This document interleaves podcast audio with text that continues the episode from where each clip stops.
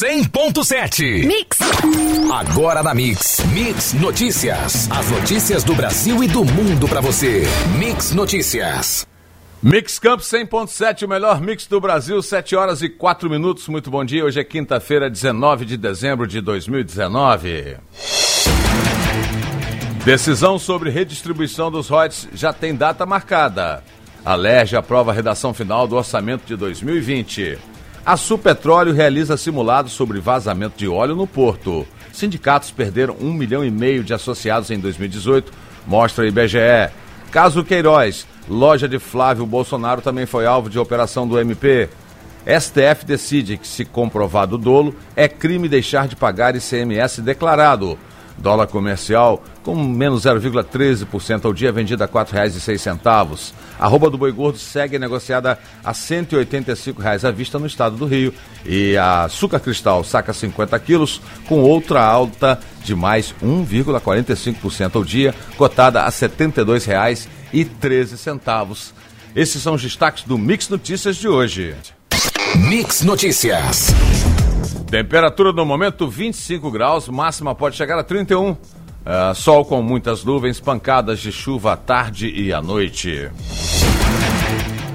Vamos conferir aí o trânsito nas principais vias da cidade. Nesse momento, maior movimentação na 28 de março, saída da Campos Farol e bairro da Penha, sentido centro. Também fluxo de caminhões e ônibus pela Presidente Kennedy em direção à BR-356. Na rotatória do Shopping Estrada e saída da Arthur Bernardes, para quem segue para Macaé, vai encontrar retenções da BR até a duplicação. Quem vai para o Parque Rodoviário Guarulhos também encontra um trânsito mais moroso até a Ponte General Dutra. Beira Valão, fluxo tranquilo nos dois sentidos. Ponte da Lapa também. Alberto Torres tem boa movimentação, da Barão de Miracema até a Rocha Leão. Quem segue para Guarulhos pela Ponte General Dutra vai encontrar trânsito lento até o aeroporto. No sentido contrário, maior fluxo da segunda passarela até a Ponte Alaí Ferreira. Pelinca Formosa, voluntários, tudo com fluxo mais calmo. Também nas descidas da Ponte Leonel Brizola e mediações do mercado municipal. E atenção, quem segue para o Rio, um acidente está ocasionando uma retenção de 5 quilômetros do viaduto do quilômetro 313 da BR em São Gonçalo, sentido Rio de Janeiro. No sentido Espírito Santo, o trânsito é tranquilo. Mix Notícias. O futuro financeiro dos municípios produtores de petróleo já tem nova data para ser traçado, 29 de abril de 2020 quando a redistribuição pelos royalties do petróleo será julgada pelo plenário do Supremo Tribunal Federal. As ações diretas de inconstitucionalidade que questionam a nova lei de royalties, suspensa por força de uma liminar, na época então pela ministra Carmen Lúcia. Segundo especialistas, o adiamento da votação da matéria atende ao pleito dos municípios e estados produtores que, por meio de prefeitos, deputados e outras lideranças, pressionaram ministros do STF para que o julgamento fosse transferido desde que o Congresso aprovou em 2012 a nova lei de partilha das receitas do petróleo, que redistribui os royalties para todas as 5.570 cidades brasileiras. Os estados e municípios produtores e não produtores travam um embate por esses recursos.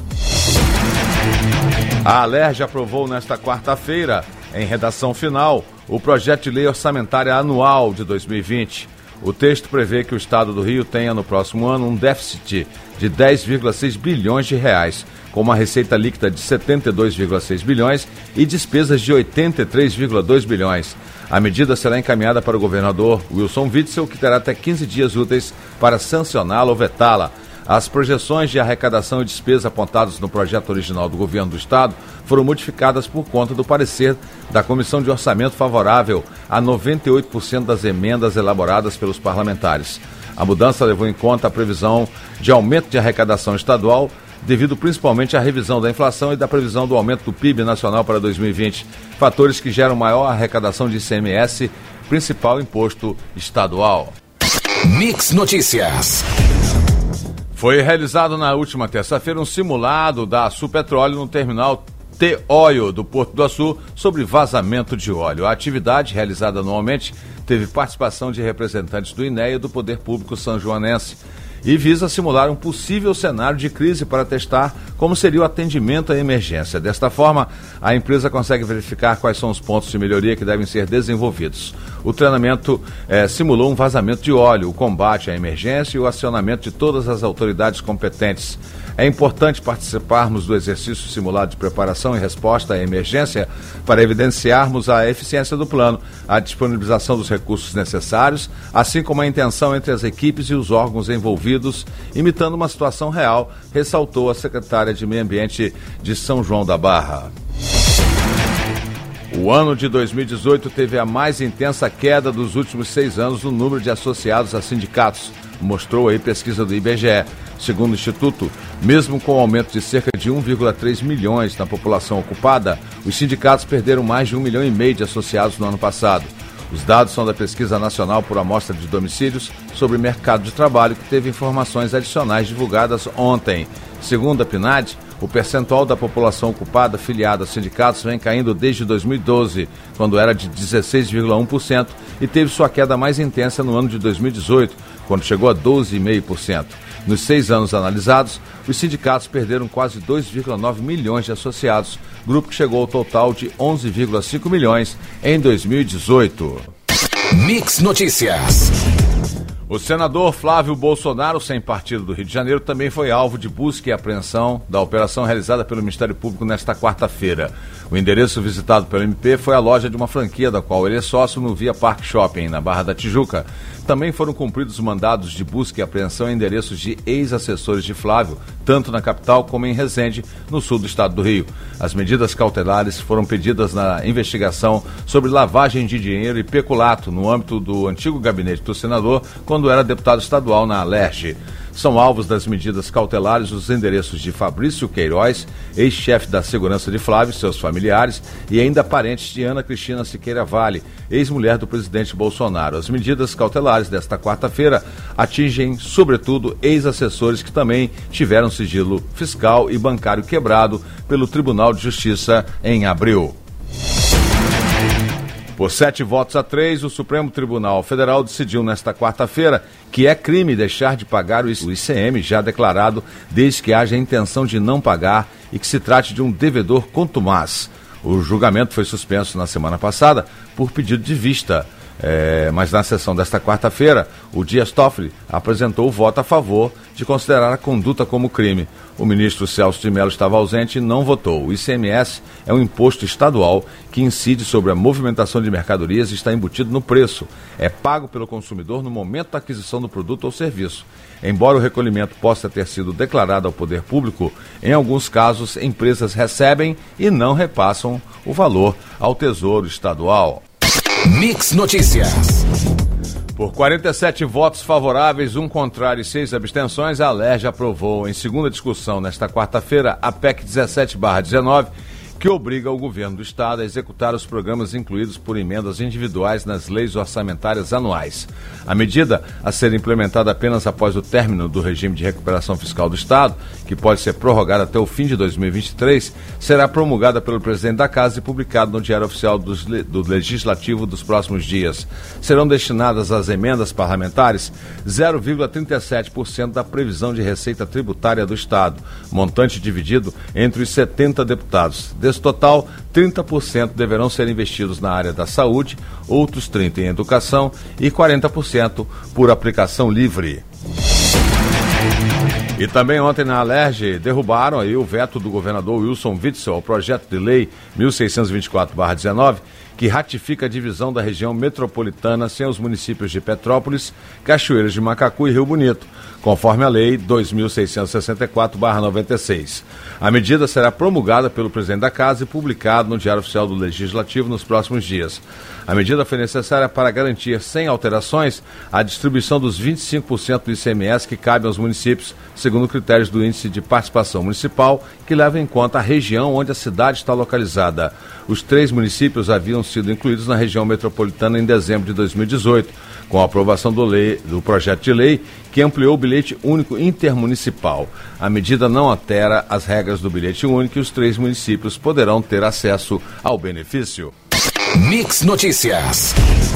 A economia informal avançou pelo quinto ano consecutivo no Brasil, segundo o Índice de Economia Subterrânea divulgado pelo Instituto Brasileiro de Ética Concorrencial e pelo IBRE-FGV.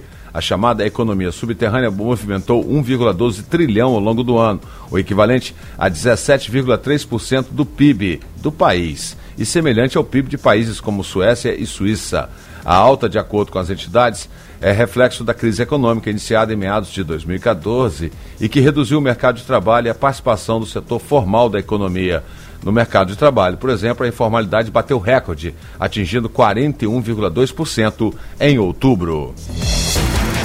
O ministro da Economia, Paulo Guedes, afirmou ontem que o governo continua avaliando uma forma de desonerar a folha de pagamentos, que, segundo ele, é o mais cruel e perverso de todos os impactos. Para permitir a desoneração, o ministro afirmou que avalia um tributo sobre transações digitais, o que pode incluir transferências e pagamentos feitos por meio de aplicativos de bancos, por exemplo. Ele, porém, não deu explicações detalhadas sobre o assunto. Segundo Guedes, esse imposto seria diferente da antiga CPMF a ideia de tributar não só consumo e renda, como transações, é uma ideia que consideramos desde o início. Nunca foi a CPMF, sempre foi um imposto sobre transações. E como tributamos isso? Tem transações digitais, declarou o ministro durante a entrevista a jornalistas em Brasília, em que fez aí um balanço de 2019. Mix Notícias. O valor bruto da produção agrícola do Brasil em 2019 foi estimado em 617 bilhões de reais, alta de 2,1% na comparação anual e maior marca da história, igualando-se a 2017, informou o Ministério da Agricultura nesta terça-feira. De acordo com o comunicado, o resultado foi impressionado pelo setor pecuário, que somou 200 13,7 bilhões de reais em produção, alta de 7,8% ante 2018 e compensou uma ligeira queda no valor das lavouras, que acumulou 403,2 bilhões. Neste ano, a indústria de carnes registrou forte aquecimento diante da demanda elevada pelos produtos brasileiros, puxada especialmente pelos surtos de peste suína africana na China, que acelerou suas importações de carne. É, dessa forma, os preços da arroba do boi gordo, do leitão e da asa de frango atingiram patamares históricos neste ano, segundo os indicadores do Exalc CPEA. O índice de confiança do empresário industrial avançou 1,8% percentual em dezembro e alcançou 64,3 pontos, o maior patamar para este mês desde 2010, informou a Confederação Nacional da Indústria nesta quarta-feira. Além de estar 9,6 pontos acima da média história, o ICEI de dezembro também é 0,5 pontos superior ao registrado em dezembro de 2018, informou a entidade. A alta do indicador para a CNI revigora a tendência de melhora da confiança que estimula as decisões de investimento e produção, auxiliando o crescimento econômico do Brasil em 2020. Mix Notícias. O MEC vai divulgar no dia 17 de janeiro de 2020 os resultados do Exame Nacional 2019, o Enem. Os candidatos poderão conferir as notas individuais na página do participante, no portal ou no aplicativo do Enem, após fazer login com CPF e senha. O Enem 2019 foi aplicado nos dias 3 e 10 de novembro. Ao todo, 3,9 milhões de estudantes compareceram a pelo menos um dia de prova. Quem fez o Enem como treineiro não irá concluir o ensino médio em 2019, poderá ter acesso ao boletim individual em março de 2020. Os gabaritos oficiais do exame foram divulgados pelo Instituto Nacional de Estudos e Pesquisas Educacionais Anísio Teixeira, o INEP, vinculado ao MEC, no dia 13 de novembro. O valor do salário mínimo para 2020, a ser anunciado até 31 de dezembro, ficará acima dos 1.031 aprovados no Orçamento Geral da União, disse o ministro da Economia, Paulo Guedes, em entrevista coletiva para fazer um balanço de fim de ano. Ele disse que o valor final dependerá do INPC, que mede a inflação para as famílias de menor renda. No entanto, o recente repique da inflação deve levar o mínimo para um salário maior que o previsto. O ministro ressaltou que a Constituição determina a manutenção do poder de compra dos trabalhadores sem ganho acima da inflação e, pela legislação, o presidente Bolsonaro tem até 31 de dezembro para editar o decreto com o valor do salário mínimo para 2020. Mix Notícias. O presidente Jair Bolsonaro sancionou no início da tarde de ontem a lei que cria o programa Médicos pelo Brasil. O programa substituirá o Mais Médicos criado em 2013. Ao todo, o Ministério da Saúde prevê 18 mil vagas para médicos em todo o país, principalmente em municípios pequenos e distantes dos grandes centros urbanos. Segundo a pasta, esse número amplia em 7 mil vagas a oferta atual de médicos em municípios onde há maiores vazios assistenciais do Brasil. O programa também vai formar médicos especialistas em medicina de família e comunidade. Os aprovados no programa serão alocados em unidades de saúde pré-definidas pelo Ministério e terão dois anos para realizar curso de especialização em medicina da família e comunidade. O valor da Bolsa Formação que eles receberão será de 12 mil mensais e gratificação de 3 mil adicionais para locais remotos ou 6 mil adicionais para distritos indígenas, além de localidades ribeirinhas e fluviais. O governo lançou ontem uma nova campanha publicitária para divulgar ações federais nos estados. As peças começaram a ser exibidas em canais de televisão aberta, nas rádios, nos cinemas, na internet e nos jornais. A SECOM, responsável pela campanha, não informou o custo total das veiculações nos meios de comunicação. É obrigação do Estado, do governo, informar a população, prestar contas do que está fazendo, dar publicidade dos seus atos, disse o titular da SECOM. De acordo com a SECOM, também a campanha engloba filmes publicitários nas áreas de infraestrutura, social, segurança pública e economia, sendo uma peça destinada a cada setor. No contexto regional, estão disponíveis 45 filmes com ênfase em ações, obras e programas do governo federal, nos 26 estados e no Distrito Federal. O slogan da campanha foi definido como Aqui é Brasil. Mix Notícias. O número de empresas inadimplentes chegou a 6 milhões em outubro deste ano, o maior da série histórica desde 2016, quando a Serasa Experience começou a fazer o levantamento. O número é 9,1% maior do que o do mês do ano passado quando havia 5,5 milhões de empresas nessa condição e 0,4% maior quando comparado com setembro deste ano. Segundo a Serasa, o indicador foi impulsionado pela negativação de companhias com 5 a 10 anos de existência, que representavam 30,6% de todas as organizações com contas em atraso. O setor de serviços teve representatividade de 49,8% dentre todas as organizações negativadas em outubro deste ano. Em seguida, vieram comércio com 40,8% e o terceiro setor 0,2% e financeiro 0,1%. A 70 fase da Lava Jato, chamada de Operação Obolo, foi deflagrada nesta quarta-feira para coletar provas a fim de investigar crimes relacionados a contratos de afretamentos de navios pela Petrobras que superam 6 bilhões de reais. Os contratos foram feitos com as empresas Maersk, Tide Maritime e Furken.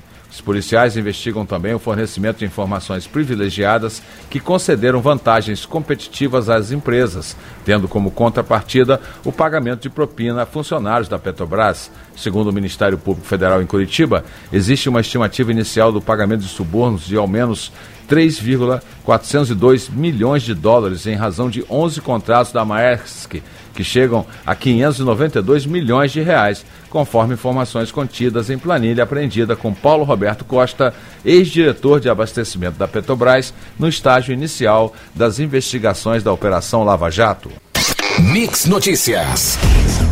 O presidente do BNDES, Gustavo Montezano, afirmou ontem entender que o banco não tem atualmente nenhuma operação polêmica a esclarecer no processo de abertura da caixa preta da instituição. Ele defendeu, porém, que trata-se de um processo contínuo de cultura da instituição. A abertura da Caixa Preta foi uma das missões conferidas pelo presidente Bolsonaro a Montezano, que tomou posse no dia 16 de julho, em substituição a Joaquim Levi, primeiro nomeado pelo governo para comandar a instituição. Hoje entendemos que não há mais nenhum evento que requeira esclarecimento. A sociedade está com a informação de qualidade substancial, afirmou Montezano, em evento para anunciar o plano trienal do BNDES. A Caixa Preta foi um dos temas dominantes da campanha de Bolsonaro. Entre seus apoiadores foi difundida a ideia de que sua abertura desnudaria malfeitos maiores do que os descobertos pela Operação Lava Jato da Petrobras. O presidente Jair Bolsonaro estuda acomodar seu aliado e amigo, ex-deputado Alberto Fraga do DEM, como ministro da Segurança Pública. A ideia é recriar a pasta em 2020 dividindo o Ministério da Justiça. A proposta, confirmada por fontes próximas à presidência, diminuiria os superpoderes de Sérgio Moro, tido como um dos superministros de Bolsonaro pelo tamanho da sua pasta. Mix Notícias. O ministro Luiz Edson Fachin do STF arquivou uma ação que questionava a legalidade de aplicativos de fretamento coletivo de ônibus. As plataformas reúnem interessados em um mesmo destino que rateiam o preço do fretamento de ônibus para realizar viagens internacionais e interestaduais. Na ação, a Associação Brasileira das Empresas de Transporte Terrestre de Passageiros, ABRAT, contestava decisões dos tribunais regionais federais da primeira, terceira e quartas regiões e dos tribunais de justiça de São Paulo e Minas, que autorizaram as ferramentas a prestar o serviço sem delegação do poder público. Em sua decisão, o ministro afirmou que o tipo de ação apresentada pela ABRAT não serve para reverter os processos nos estados.